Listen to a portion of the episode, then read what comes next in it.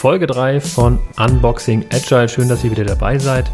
Wir sprechen in dieser Folge über Scrum, das bekannteste Framework aus dem agilen Kosmos.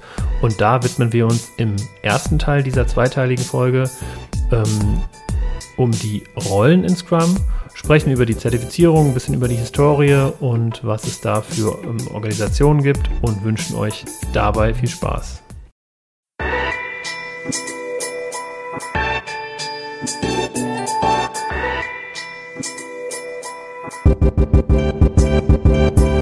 Hallo und herzlich willkommen zu Unboxing Agile, dein Podcast für effektives und besseres Arbeiten. Du bist hier genau richtig, wenn du mehr über die Themen rund um Agilität, Scrum und Co. erfahren möchtest. Und heute in Folge 3 sprechen wir über Scrum und schauen uns das Framework erstmal im Ganzen an, bevor wir dann in den nächsten Folgen die einzelnen Elemente vorstellen. Und mir gegenüber sitzt der wunderbare Daniel und äh, mir gegenüber sitzt der wunderbare David. ja, herzlich willkommen. Genau, wir sind eure Gastgeber hier im Podcast und ähm, freuen uns wahnsinnig, dass ihr auch bei Folge 3 noch am Start seid. Und wie gesagt, heute geht es um Scrum und ich würde einfach mal anfangen, ganz, ganz kurz über die Geschichte ein paar Worte zu verlieren. Ähm, der Wortursprung liegt im Rugby-Sport und da steht das Ganze für Gedränge. Und ähm, geschichtlich gesehen ist der Begriff im Business-Kontext das erste Mal 1986 aufgetreten ähm, im Artikel The New New Product Development Game im Harvard Business Manager Magazin. Da packen wir den Link in die Show Notes. Ähm, ja, Rugby und Gedränge. Was hat Gedränge mit Scrum zu tun, Daniel? Ja, also ähm, ich finde das Bild von bei Rugby, also sprich Gedränge, was dieser, dieser Move ist, das glaube ich, also so ein, so ein äh, Manöver, das man da vollführt, ist, dass, dass die sehr, sehr eng zusammenstehen, so auch die Arme ineinander über die Schultern so verschlungen, wenn ich das richtig im Kopf habe. Ähm, und das symbolisiert auch für mich die Arbeit äh, in Scrum. Also wenn wir zusammen an einem Ziel arbeiten, also sprich bei Rugby ist ja irgendwie das Ziel, den Ball äh, hinter eine Linie zu bringen. Äh, und auch in Scrum, äh, also in der Entwicklung, geht es ja irgendwie, wollen wir ein Ziel erreichen, brauchen wir ein Team, das sehr, sehr eng zusammensteht, das äh, miteinander vielleicht sogar irgendwie verzahnt ist, obwohl das jetzt sehr mechanisch klingt, aber äh, im positiven Sinne, also die sehr, sehr eng zusammenarbeiten und da vielleicht auch eine gewisse Reibung äh, zustande kommt äh, im positiven Sinne, äh, vielleicht auch manchmal im negativen Sinne, also ein bisschen mal zu gucken, wer bin ich und wer bin ich hier im Team und was kann ich leisten, gehört ja auch irgendwie dazu. Und ich finde deswegen das Bild eigentlich ganz schön, wenn wir da das so verstehen, dass wir da eng zusammenarbeiten, um quasi diesen Ball dahin zu bekommen, wo er hin soll und das Schritt für Schritt halt. Ja, und da steckt auch ganz viel drin, was wir in der letzten Folge besprochen haben, als wir über das ähm, Agile Manifest gesprochen haben. Also mit ähm, einer sehr, sehr engen Zusammenarbeit, mit einer sehr, sehr häufigen und engen Kommunikation, sowohl intern als auch mit dem Kunden. Und da finden wir das auch in Scrum wieder. Begründer der beiden Organisationen von Scrum, nee, ich fange andersrum an, Begründer ähm, des Scrum Frameworks und ähm, Erschaffer oder Schreiber des ähm, Scrum Guides des offiziellen Rahmenwerks für Scrum sind Ken Schwaber und Jeff Sutherland. Und die beiden haben diesen Scrum Guide verfasst und auch in sehr, sehr viele Sprachen übersetzt. Die genaue Zahl habe ich nicht. Wir hatten letztes Mal beim Agilen Manifest, ich glaube, 68 Sprachen. Ja, soweit ich das überblickt habe, waren es 68. Genau. Und die beiden äh, haben ja auch am Agilen Manifest mit unterschrieben Richtig. und mitgearbeitet, ja. Genau. Und ich glaube, ähm, auch auch das hat dazu beigetragen, dass Scrum, der Scrum Guide in so vielen Sprachen übersetzt wurde, dass es eben weltweit so, so verbreitet ist. Also es ist auf jeden Fall in sehr vielen Sprachen übersetzt, dieser Scrum Guide. Der wird tatsächlich auch immer noch aktualisiert, obwohl der, ähm, ich glaube, 96 das erste Mal, ähm, aber nagel mich nicht fest, also äh, vor vielen, vielen Jahren das erste Mal veröffentlicht wurde. Zuletzt ähm, wurde er im November 2017 aktualisiert und da sind immer so kleine Änderungen, da kommen wir später noch zu. Hm, naja, auf jeden Fall haben Ken Schwaber und Jeff Sutherland, die beiden Begründer von Scrum, ähm, zusammen die Scrum Alliance gegründet und ähm, sich dann aber aufgesplittet. Ken Schwaber ist Scrum Alliance und Jeff Sutherland ist Scrum Org. So, die haben also die beiden Scrum-Organisationen und beides sind auch Zertifizierungsorganisationen, wo man sich eben diese Zertifikate zum Scrum Master oder Product Owner ähm, anschaffen kann. Mm. Und beide haben eine etwas andere Vision und eine etwas andere Kommunikation oder Zielgruppe. Ich habe mal die Vision von den beiden rausgesucht. Ähm, also die Vision von Scrum.org ist A world in which all software developers love their work and their customers love working with them. Ja, also Scrum.org zielt eigentlich ab auf die Software tatsächlich, also spezialisiert sich so ein bisschen auf die Software, laut dieser Vision. Und die Vision von der Scrum Alliance ist Transform the World of Work. Also relativ viel kürzer, aber auch globaler. Globaler. Ja. Genau. Und eben nicht an dieser Software ähm, Entwicklerschiene äh, irgendwie festhaltend. Ähm, aber also ich persönlich habe bei beiden Organisationen schon Zertifikate und Workshops gemacht und ähm, finde tatsächlich den Unterschied nicht groß. Denn beide orientieren sich an einem Scrum Guide. Die Scrum Alliance ist meiner Meinung nach ein bisschen mehr auf, in diesem Community-Gedanken, äh, wo man sich irgendwie gegenseitig hilft und unterstützt. Und Scrum.org ist ja oft ein bisschen verschrien als Zertifizierungsmaschinerie irgendwie. Ähm, hast du da eine Meinung zu? Ich hätte es jetzt genau umgekehrt wahrgenommen, tatsächlich. Ach, schau. Aber das liegt cool. ja daran, also die Scrum.org ist ja, ne, da kann ich das Zertifikat machen, online, ist ja so ein Test. Ähm, da muss ich quasi nur einen äh, gewissen Betrag bezahlen. Ich glaube, für den Scrum Master 1 sind es, glaube ich, 150 Dollar oder genau. so. Ähm, und dadurch ist es natürlich für Leute attraktiv, die irgendwie schon äh, praktisch damit gearbeitet haben und da auch einen gewissen einen Erfahrungsschatz haben, wie zum Beispiel für mich. Ich habe die auch erst später gemacht. Ich hatte schon ja. Scrum-Kurse besucht, aber halt nicht für einen offiziellen von der Scrum-Org. Und äh, da war es für mich einfach angenehm, den zu machen. Für die Scrum Alliance, da muss ich ja eine Zwei-Tages-Workshop auf jeden Fall mitmachen. Ne? Genau, der ist bei der Scrum Alliance zwingend erforderlich, damit man den Online-Test machen kann. Und bei scrum.org könnte man oder kann man auch einfach 150 Dollar bezahlen, diesen Test machen. Aber also ich beschäftige mich recht viel mit diesen ähm, Tests, weil ich das ja selber auch ähm, ähm, ausbilde oder mache. Und ähm, auch, also die Prüfungen sind komplett unterschiedlich. Für beide hat man zwar eine Stunde Zeit, aber das Scrum Alliance, wo man den teuren Zweitageskurs macht, da hat man nur 30 Fragen in einer mhm. Stunde und muss, glaube ich, irgendwie 50 Prozent oder nee, 65 Prozent richtig äh, haben, um zu bestehen. Und bei Scrum.org hast du einfach 80 Fragen, also mehr als doppelt so viele Fragen in dieser Stunde und brauchst 85 Prozent zum Bestehen. Also der ist richtig ähm, viel knackiger, würde ich sagen. War, ja, definitiv. Genau, also der ist tatsächlich anspruchsvoll. Auch wenn ihr schon irgendwie ein, zwei Jahre mit Scrum arbeitet, ähm, werdet ihr diesen Test ohne Vorbereitung nicht schaffen. Also Vorbereitung kann man natürlich auch im Selbststudium machen, aber die Fragen sind schon recht tricky. Ähm, genau, und die Scrum Alliance ist, also ich habe letztens gerade einen Artikel da, darüber geschrieben und ich habe meine erste Zertifizierung bei Scrum Alliance, war der Product Owner und ähm, diese Zertifizierung habe ich dadurch erworben, dass ich in diesem Workshop war. Da ist noch nicht mal eine Online-Prüfung dahinter. Ähm, und deswegen ist ja Scrum Alliance halt eher so, irgendwie du gibst denen recht viel Geld und dafür bist du relativ safe Scrum Master oder Product Owner äh, oder hast halt eine Zertifizierung. Und bei Scrum Org ist halt ein bisschen mehr Üben dahinter. Aber beide Zertifikate sind, glaube ich, ähm, weltweit gleichermaßen anerkannt. Ja, also ich glaube, das sind die offiziell anerkanntesten. Genau. Genau, ja. Jetzt wollen wir aber eigentlich über das Framework sprechen äh, und nicht über die Zertifizierungen. Das ähm, ist vielleicht sogar eine ähm, separate Folge wert. Ähm, genau, der Scrum Guide. Ich hatte ja schon gesagt, der Scrum Guide ist das, das Rahmenwerk von Scrum und im November 2017 das letzte Mal aktualisiert worden.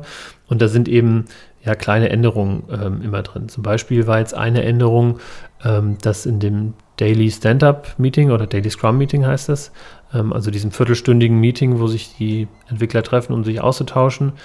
Ähm, früher hieß es, dass man drei Fragen beantworten muss, nämlich was habe ich gestern gemacht, was habe ich heute vor und wo liegen meine Probleme, was sind meine Probleme. Und diese drei Fragen sind nicht mehr verpflichtend, sondern freiwillig und eine Empfehlung. Also solche kleinen Änderungen sind dann in diesem Scrum Guide eben äh, drin. Und dieser Scrum Guide ist gerade mal 19 Seiten lang.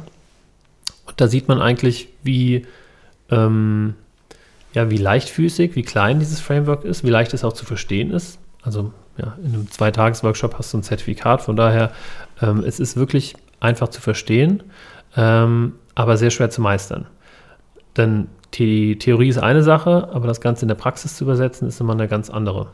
Vor allen Dingen finde ich sehr wichtig an der Stelle auch, dass ich viele Leute kenne, die gerade als Scrum Master oder Product Owner unterwegs sind oder sogar Führungskräfte, die sagen, dass sie da irgendwie Teams betreuen, die nach Scrum arbeiten, aber noch nie den Scrum Guide gelesen haben, wo ich mich echt frage, so, hey, die 19 Seiten, das ist jetzt, und das ist, glaube ich, die 19 Seiten sind es mit äh, Deckblatt und Co. Ja, also ich glaube, ja. der reine Text, der ist jetzt auch nicht klein geschrieben oder so, das Ja. ist sehr überschaubar. Also in zwei Stunden hat man das gelesen.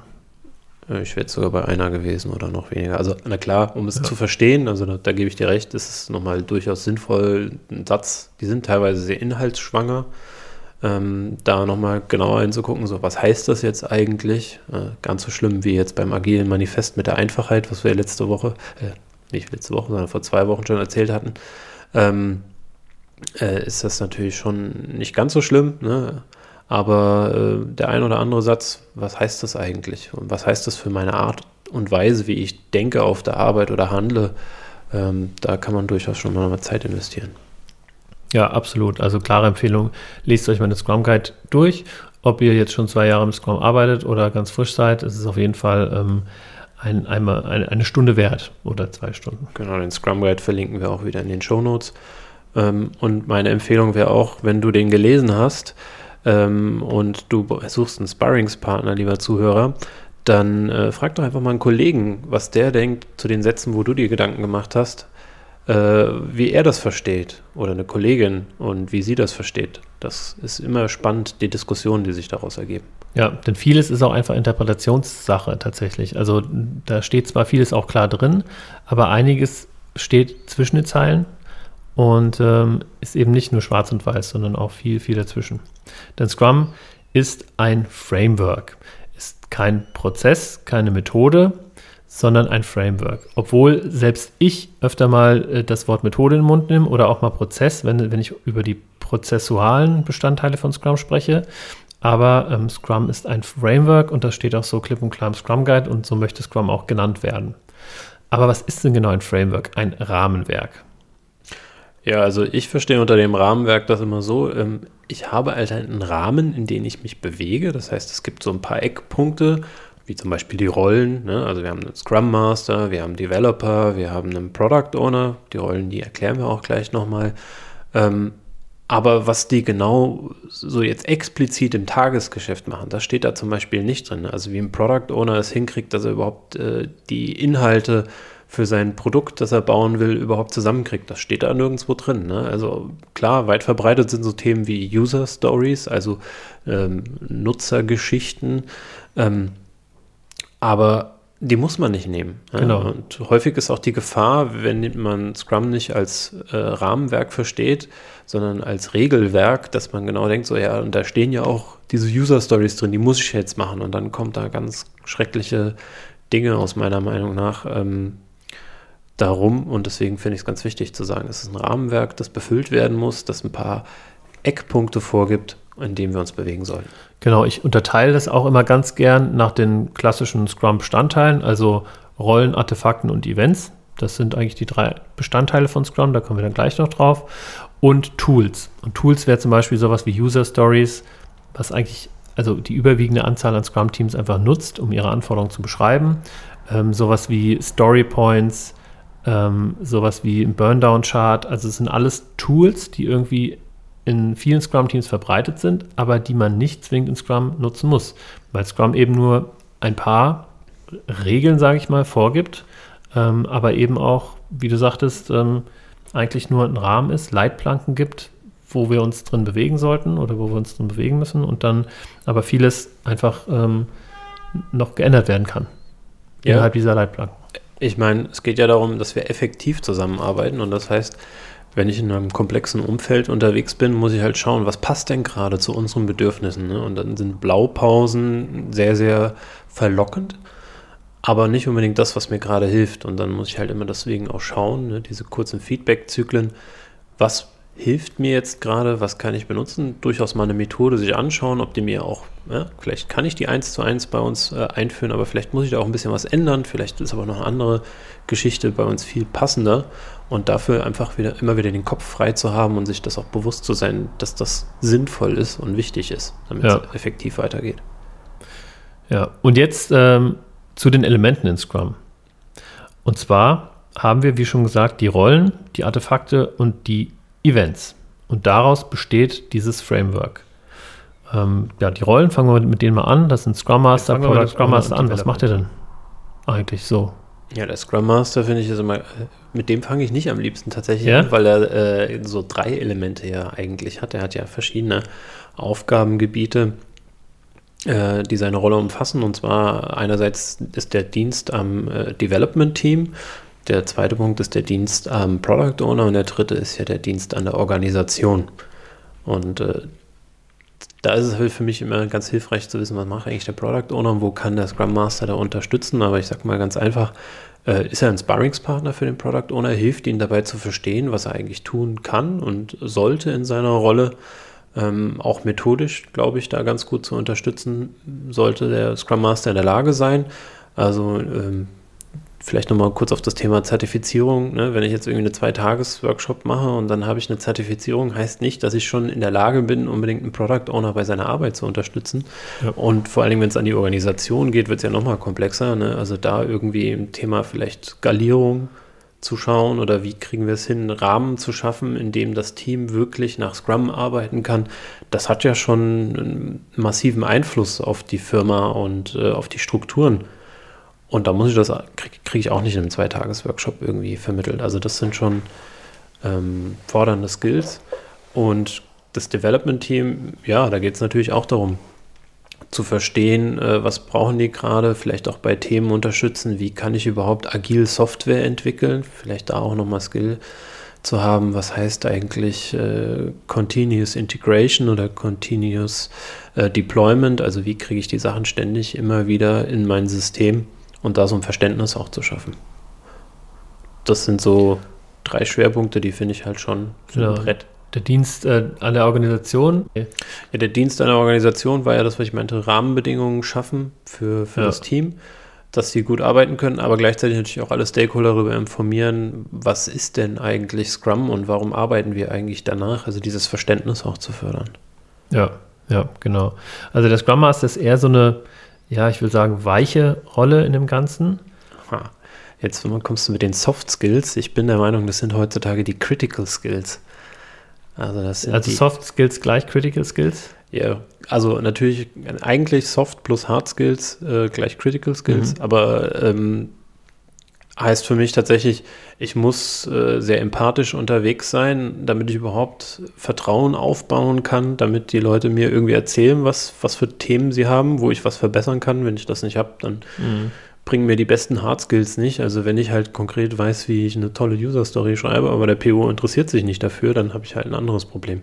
Ja, also auch ein Stück weit Vertrauensperson, äh, nenne ich es auch immer ganz gerne. Also ich war bei der Bundeswehr, da gab es Vertrauenspersonen. Das ist halt so eine Person, die im Gremium gewählt wird. Und gerade in dieses Scrum-Framework, der Scrum Master ist natürlich auch dafür äh, da, dass, dass es passt im Team von der Harmonie her allein. Also nicht nur, dass die Arbeit gut erledigt wird, sondern auch, dass die Leute sich miteinander austauschen, verstehen. Ähm, und, und da ist der Scrum Master natürlich auch da, um zu schauen, wie er da helfen kann.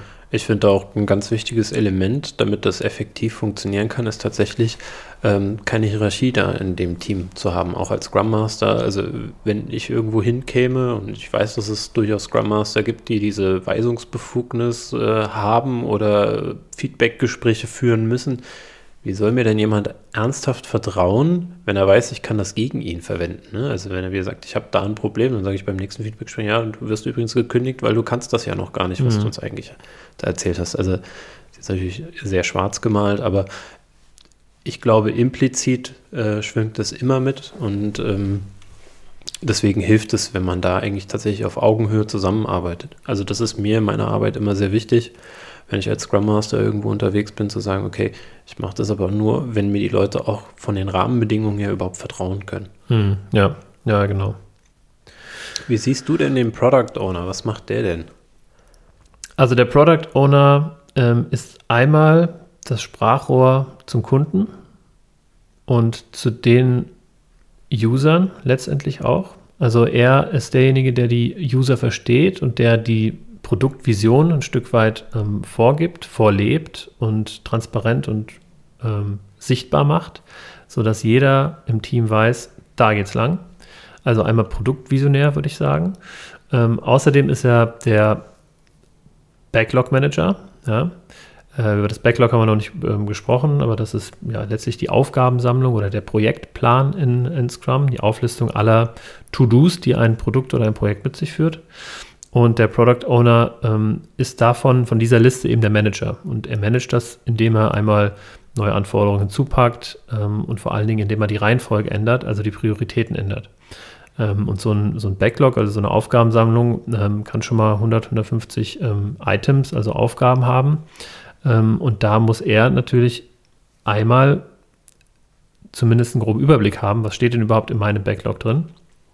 Und zum anderen muss er es eben auch so sortieren, ähm, dass wenn jetzt ein Entwickler keine Arbeit hätte, dass er sich einfach das erste rausnimmt und dann praktisch an dem richtigen arbeitet. Ja? Also dass an der ersten Stelle immer das Wichtigste steht und so weiter. Hm, also eine Eindeutigkeit bei der Priorisierung, nicht irgendwelche Cluster. Das habe ich auch schon gesehen. Ne? Ach das ja, ist jetzt ja. äh, Typ 1 Priorität, Typ 2 ja. Priorität. Das äh, funktioniert nicht, sondern es gibt eine ein, eindeutige Reihenfolge und danach werden die Themen bearbeitet. Und diese Priorisierung tatsächlich zu finden, das klingt immer so leicht, äh, ist aber im Alltag echt mm, auch, finde ich, fordernd, sich immer wieder mal da zusammenzusetzen mit den Stakeholdern und zu überlegen, was machen wir denn jetzt? Und Stakeholder heißt für mich an der Stelle auch natürlich den echten Kunden auch irgendwie zu berücksichtigen. Mhm. Und da kann man schon sehr gut Zeit investieren. Ja, genau.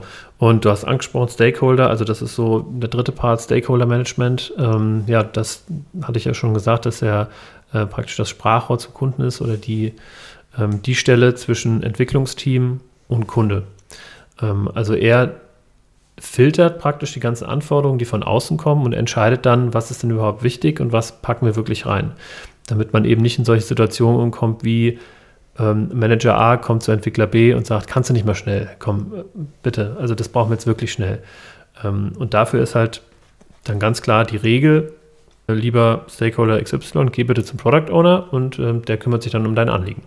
Dann kann der Product Owner natürlich, wenn er technisch nicht so versiert ist, sich einen Entwickler rausholen und sagen, hey, was hältst du davon? Aber letztlich ist er der Ansprechpartner. Und das ist, denke ich, ganz wichtig. Ähm, und so schützt er praktisch das Team auch ähm, vor den Stakeholdern ein bisschen. Der Scrum Master wiederum schützt das Team vor Management. Ja, also ich, du kannst das so, so hart zeichnen. Ich bin da eher so weich äh, unterwegs. Das heißt, ich gucke, also aus Scrum Master Rolle würde ich immer gucken, wo brauchen die jetzt in Anführungszeichen Schutz oder auch nicht. Ähm, und manchmal regeln die das auch alleine. Also brauchen da keine Hilfe. Also ich verstehe mich da jetzt nicht als der Sheriff, der irgendwie aufpassen muss, dass da keiner mit den Entwicklern spricht.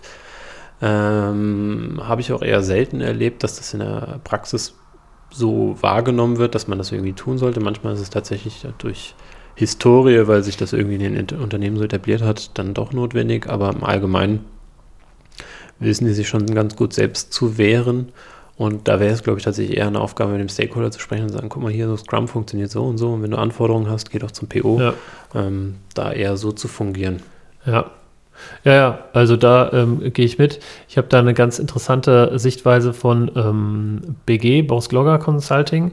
Ähm, und zwar, dass man die Stakeholder praktisch in drei Gruppen einteilen kann. Einmal haben wir den, den Geldgeber praktisch, dann haben wir den Manager und dann haben wir den User, den Endnutzer. Und dass jede von den Scrum-Rollen praktisch sich um einen Stakeholder kümmert. Product Owner kümmert sich um den Geldgeber, der Scrum Master um den äh, Manager und das Development Team kümmert sich eher um den Nutzer. Ähm, aber wie du sagtest, also ich würde das jetzt auch nicht so hart zeichnen, das, das verschwimmt natürlich. Ja, also äh, gerade dann, wenn wir davon sprechen, dass Scrum ja was mit Gedränge zu tun hat, finde ich, äh, ne, wenn ich irgendwie diese klare Abgrenzung habe, ist das, finde ich, nicht immer unbedingt ein Zeichen von einem sehr äh, eng gewachsenen Team, ne, so was ich ja. versucht abzugrenzen, sondern ich versuche ja als Team die Ziellinie zu erreichen. Und dann kann es auch durchaus sinnvoll sein, dass das mal anders funktioniert, äh, als jetzt, dass der Product Owner sich nur darum äh, kümmert. Ne? Also genauso auch mit dem Product Backlog, wie da die Items reinkommen. Ich kenne Teams, wo das ganz viel von den Entwicklern kam, also was da reinkommt. Ne? Ja, Und absolut. gar nicht überwiegend so aus dem PO, sondern der Ja. am Ende zwar die Verantwortung dafür getragen hat, aber der sich dann vielleicht tatsächlich mehr um strategische Themen gekümmert hat und Ja. äh, das war für das Team auch super fein. Ne? Umgekehrt habe ich Teams erlebt, die gesagt haben, ich will damit nichts zu tun haben, ich will ein ordentliches Backlog haben, äh, dass ich das nur abarbeiten muss. Genau, ja, ja. Ja, ja, also da ähm, gibt der Scrum Guide ja glücklicherweise auch keine Regel vor, ähm, sondern ja, je nachdem, wie das Team eben am besten harmoniert. Und das dafür ist im Zweifel dann auch der Scrum Master da, um dann entsprechend, je nachdem, was es für ein Team ist, die besten Vorschläge zu liefern. ne? Und als dritte Rolle haben wir noch das Development Team. Das ist ja, das sind die ausführenden ähm, könnte man sagen, also die Entwickler, die tatsächlich ähm, am Produkt arbeiten und ähm, somit ähm, direkt ein Produktwert schöpfen. Ja, an der Stelle finde ich es ganz wichtig, auch zu sagen, dass äh, Development äh, im Amerikanischen anders zu verstehen ist als bei uns. Ich glaube, das hatten wir auch schon in der letzten Folge mal kurz angesprochen. Development heißt jetzt nicht unbedingt Softwareentwickler, ne? also, sondern das heißt alle diejenigen, die an dem Produkt arbeiten. Das kann also auch jemand mit einer fachlichen Expertise sein. Ne? Also wenn ich jetzt irgendjemanden aus dem Fachbereich habe, ist der auch ein Developer. Mhm. Ja. Auch wenn der nicht irgendwo, wenn es jetzt zum Beispiel Software wäre, am Ende da sitzt und programmiert, aber er ist trotzdem ein Developer, weil er seinen Beitrag leistet. Ja, ein, ein Merkmal des Development-Teams ähm, ist ja nämlich, dass man eben äh, einmal eigenverantwortlich arbeitet, aber auch interdisziplinär. So. Und durch dieses Interdiszipl Interdisziplinäre ist ja schon gegeben, ähm, dass ein Developer nicht unbedingt immer Software-Developer sein muss, sondern es kann halt auch ein, äh, jemand sein, ein, Experte aus einem anderen Gebiet. Denn interdisziplinär heißt, dass das Development-Team das Produkt oder das, den Service von A bis Z selbst organisiert äh, machen kann. Ja, und das ist tatsächlich etwas, das ich recht selten in der Praxis erlebe. Also, dass ein Team wirklich quasi autark arbeiten kann, um das Produkt alleine ähm, zu bewältigen und auch äh, direkt für den Kunden arbeitet, sondern irgendwie eingebettet in einem System ist, das immer noch halt viele Aufgaben in das Team reinschüttet und die nicht direkt mit dem Kunden eigentlich äh, sprechen kann. Wobei, also ich sehe das in der Praxis auch, dass, dass meistens das Team eben nicht ein Produkt von A bis äh, Z entwickeln kann.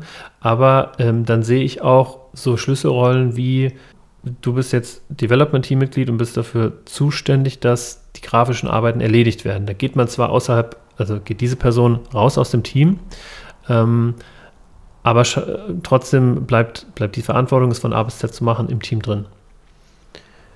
Äh, ja, kann ich nicht hundertprozentig teilen mit meiner Erfahrung, sondern da ist es dann wirklich so, da werden Dinge dann ausgelagert, ähm, tatsächlich irgendwie Abhängigkeiten. Und da bin ich wieder der Meinung, da sollte auch der Scrum Master dann natürlich gucken, dass wir schon das Team so aufgestellt bekommen, dass wir möglichst alles, wenn es halt nun mal erstmal nicht alles geht, äh, aber möglichst viel im Team selber erledigen können. Ne? Und klar kommt es da immer auch auf die Auslastung an. Es bringt mir nichts, wenn ich einen Designer im Team habe, der irgendwie 10% der Zeit eigentlich nur beschäftigt ist. Dann ist das wahrscheinlich tatsächlich eine Zuarbeit. Aber sollte vielleicht jemand da sein, der sich um diese Themen kümmert, der das versteht und sich da ähm, mit der Materie auch beschäftigt. Ja. Und dafür sorgt, dass Aufgabe XY erledigt wird. Genau. Ja. Auf jeden Fall. Okay, das ähm, Development-Team besteht aus drei bis neun Mitgliedern laut Scrum Guide. Ich tendiere tatsächlich eher dazu, kleinere Teams zu machen, weil man dann weniger administrativen Aufwand hat. Also ich, für mich ist ein perfektes Team, hat irgendwie vier, fünf Entwickler plus Product Owner plus Scrum Master, weil dann ist man irgendwie klein genug, um die ganzen Events, also die Meetings in Scrum nicht irgendwie zu weit ausdehnen zu müssen. Ja klar, je mehr Leute ich habe, desto mehr Kommunikationswege habe ich, desto mehr ist es aufwendig, irgendwie alle synchron zu halten. Wir haben ja auch in der letzten Folge ja darüber gesprochen, dass ja ein, ein Meeting sozusagen, also ein Face-to-Face, also Angesicht-zu-Angesicht-Meeting das teuerste ist, das wir haben, ähm, aber auch natürlich das effektivste. Und je kleiner das Team ist, desto schneller geht das halt auch. Also es ist dann an der Stelle vielleicht auch günstiger und einfacher Entscheidungen zu treffen. Ne? Je größer die Gruppe ist, desto schwieriger ist es auch eine Entscheidung zu treffen. Ähm, und auch das kann sich dann natürlich negativ auswirken. Ja, so, jetzt haben wir über die Scrum-Rollen gesprochen. Hast du noch eine Rolle, oder nee, es gibt ja nur die drei Rollen, aber hast du noch einen Punkt zu den Rollen? Also ich glaube, für eine ersten Übersicht ist das schon ganz gut. Wir gehen ja eh nochmal in den folgenden Folgen dann darauf ein, was die einzelnen Rollen nochmal im Detail ausmacht. Genau. Und Anbetracht, äh, in Anbetracht der Zeit würde ich tatsächlich vorschlagen, dass wir diese Folge in zwei Teile ähm, schneiden und in der nächsten Folge über die Scrum-Artefakte und Events sprechen. Denn ich ähm, glaube, wenn wir die jetzt einfach so noch hinten dran packen würden, irgendwie in eine Viertelstunde reinpacken würden, dann ist es vielleicht ein bisschen gepresst und wir würden den Inhalten dieser Elemente, dieser Scrum-Elemente nicht gerecht werden. Bin ich voll dabei, machen wir so. Okay, cool.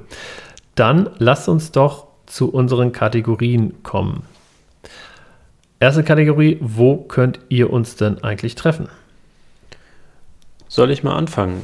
Fangen wir an mit den September-Terminen. Im September könnt ihr mich treffen auf dem Corporate Learning Camp 2019 in Koblenz. Äh, unter dem Twitter-Handle äh, auch zu finden, also Hashtag CLC19KO. Ist am 12. und 13. September äh, an der Hochschule Koblenz. Und äh, das Motto davon lautet dies Jahr: Lernen braucht Netzwerke. Äh, ich organisiere das Event ein bisschen mit. Ich unterstütze da ein bisschen. Deswegen werde ich auf jeden Fall da sein und freue mich auch, wenn äh, du, lieber Hörer, äh, Lust hast, vorbeizuschauen und äh, mich da zu treffen. Vielleicht auch nochmal, wenn du Lust hast, einen Podcast aufzunehmen. Oder du sagst, ich habe einfach Bock auf Lernen in Netzwerken, freue ich mich, wenn wir uns dort treffen. Ja, sehr cool. Wo bist du denn, David? Ich mich zum X-Camp. Am 13. September ist das, ähm, zum X-Camp Rhein-Main. Ich wollte da letztes Jahr schon hin, habe es leider nicht geschafft und bin gespannt, äh, wie es dieses Jahr wird. Und da bin ich anzutreffen. Mach selber keine Session, hab, ähm, bin da einfach nur Besucher, bin da auch nicht organisatorisch mit drin, ähm, ja, sondern einfach nur Besucher. Ja, cool. Was hast du noch für Events im Angebot? Genau, außerdem haben wir den 21. September, da haben wir schon beim letzten Mal drüber gesprochen. Ähm, da ist das Manege 4 Festival. Manege 4 ist die Bürogemeinschaft, in der ich arbeite. Wir sind da zu viert und haben so einen kleinen Hof und machen da eben Open Air einen Tag, ähm, um dich inspirieren zu lassen und irgendwie neue Ideen, Impulse zu bekommen, aber dich auch verköstigen zu lassen. Also wir haben dann Streetfood-Wagen, äh, wir haben Bier-Tasting, Bier-Yoga ist sogar angedacht äh, abends und ähm, zwischendrin, oder was heißt zwischendrin eigentlich, ist das Hauptprogramm besteht aus äh, interessanten Speakern oder Communities ähm, aus dem Rhein-Main-Gebiet, die da eben kommen. Unter anderem haben wir die Jule Jankowski vom Frühstückssalon da. Frühstückssalon ist hier in Wiesbaden ein ganz bekanntes ähm, Meetup-Format oder Netzwerkformat und mit einem ganz interessanten Speaker. Genau, dann würden wir uns am 21. sehen, wenn du kommen möchtest. Also ich werde auch dabei sein, denke ich. Und freue mich schon richtig drauf. Sehr schön, cool. Kommen wir zur zweiten Kategorie, nämlich den Tweet of the Week. Ja, ich habe schon einen rausgesucht, der mir gefällt. Ja, erzähl mal. Also ich würde gern den äh, Alpa Aslan ähm, zitieren, also Hashtag äh, bzw. Twitter-Handle von ihm ist Alpa Aslan 1980 und er hat, äh, der ist nicht von ihm das Zitat, das weiß ich, ich weiß aber nicht mehr von wem das ursprünglich ist, äh, aber ich fand es ganz cool, das mal wieder zu lesen war, Laubbläser verlagern Probleme von einem Ort zum nächsten, ohne es zu lösen. Sie verschwenden dabei viel Energie, produzieren viel heiße Luft und Wirbel um nichts. Ähm, dann sein ergänzendes Kommentar ist so wie typisches Change Management. Also seid keine Laubbläser, löst Probleme an der Wurzel und beginnt beim Menschenbild. Und äh, das teile ich absolut und finde es einen sehr, sehr gelungenen Tweet. Sehr cool. Ja, finde ich auch echt, echt gut. Ich habe äh, hier einen rausgesucht von äh, Chihan Zügür. Ich weiß nicht, ob ich ihn richtig ausspreche. Sein Twitter-Handle ist ähm, at Chihan Sugur. Aber wir verlinken das in den Show Notes. Ähm, und er schreibt folgendes, nämlich gefühlte Wahrheit. Die Büromenschheit lässt sich in zwei teilen. Die, die ihre Mails in Ordner sortieren, die, die alle Mails in der Inbox belassen. Welcher Typ bist du? Und das ähm, hat nicht unbedingt ähm, auf den ersten Blick was mit agil zu tun, aber ähm, ich finde es eigentlich eine interessante Frage. Ähm, denn ich sehe auch oft Leute, die, die auf ihrem iPhone oder Handy dann irgendwie eine, eine rote 2300 haben, äh, die ihre E-Mails einfach nicht lesen, aber damit auch klarkommen. Und dann gibt es die anderen, die da sehr viel strukturierter vorgehen. Also bei mir tatsächlich ist das ein Unterschied, ob es mein privates E-Mail-Konto ist oder mein berufliches. Ja. Das berufliche wird schön wegsortiert und weggelöscht, also überwiegend gelöscht oder einfach in den Dann-Ordner geschoben, wenn sie bearbeitet wurde und alle Mails, die irgendwie noch einen Auftrag haben, liegen in meiner Inbox. Und sind, glaube ich, jetzt aktuell gerade mal drei oder so. Hm. Äh, da, die werden aber heute noch bearbeitet. Sehr gut. Wie machst du das? Ähm, ja, tatsächlich bin ich sowohl beruflich als auch privat. Ähm, also ich habe keine Ordner, aber ich habe auch keine ungelesenen E-Mails. Also ich habe morgens irgendwie, wenn ich, wenn ich äh, den Laptop aufmache, irgendwie, keine Ahnung, 20 E-Mails oder sowas, die arbeite ich dann durch und dann ähm, über den Tag verteilt, immer wenn E-Mails reinkommen, dann äh, baue ich mir praktisch immer so ja, Slots ein. Also wenn ich, keine Ahnung, eine Stunde konzentriert arbeite und dann sage ich so, jetzt mache ich mal eine Pause, indem ich E-Mails mache. Ähm, da sind ja auch immer viel Newsletter und so ein Kram dabei. Und ähm, ja, kommt damit eigentlich ganz gut zurecht. Außer wenn ich mal irgendwie tatsächlich zwei, drei Tage nicht am Rechner bin und dann irgendwie da, keine Ahnung, eine 150 steht oder sowas. Ähm, das ist dann natürlich immer ein bisschen Arbeit, aber so fahre ich ganz gut, weiß aber auch, dass das nicht unendlich skalierbar ist. Ja, ja, wenn ich so eine riesen Inbox habe, zum Beispiel nach dem Urlaub oder so, dann gehe ich auch manchmal hin und lösche einen Großteil, weil was wichtig ist, kommt wieder. Ja, ja, ey, warum nicht, ganz ehrlich? Also je nachdem, wie lange der Urlaub ist, ne? Ja, gut, ich glaube, als Freelancer würde ich da jetzt nicht äh, die Gefahr auflaufen, dass irgendwo Ja. ein Auftrag verschwindet, aber mein Gott, Ja. bei mir intern ist das jetzt nicht so das Riesenthema. Ja. Okay, dann nochmal am Ende der Folge der Aufruf, ähm, folgt uns doch bei Twitter oder auf Twitter. Sagt man auf Twitter oder bei Twitter? Ja. In Twitter. Ähm, unter dem Twitter-Handle Unboxing Agile. Außerdem sind wir auf iTunes hörbar oder auf Spotify oder auf Deezer oder auf unserer Podigy-Seite. Und wenn dir unser Podcast gefällt, dann hinterlass doch ein Like, ein Kommentar oder werde unser Follower. Wir würden uns sehr darüber freuen. Daniel, hast du noch was?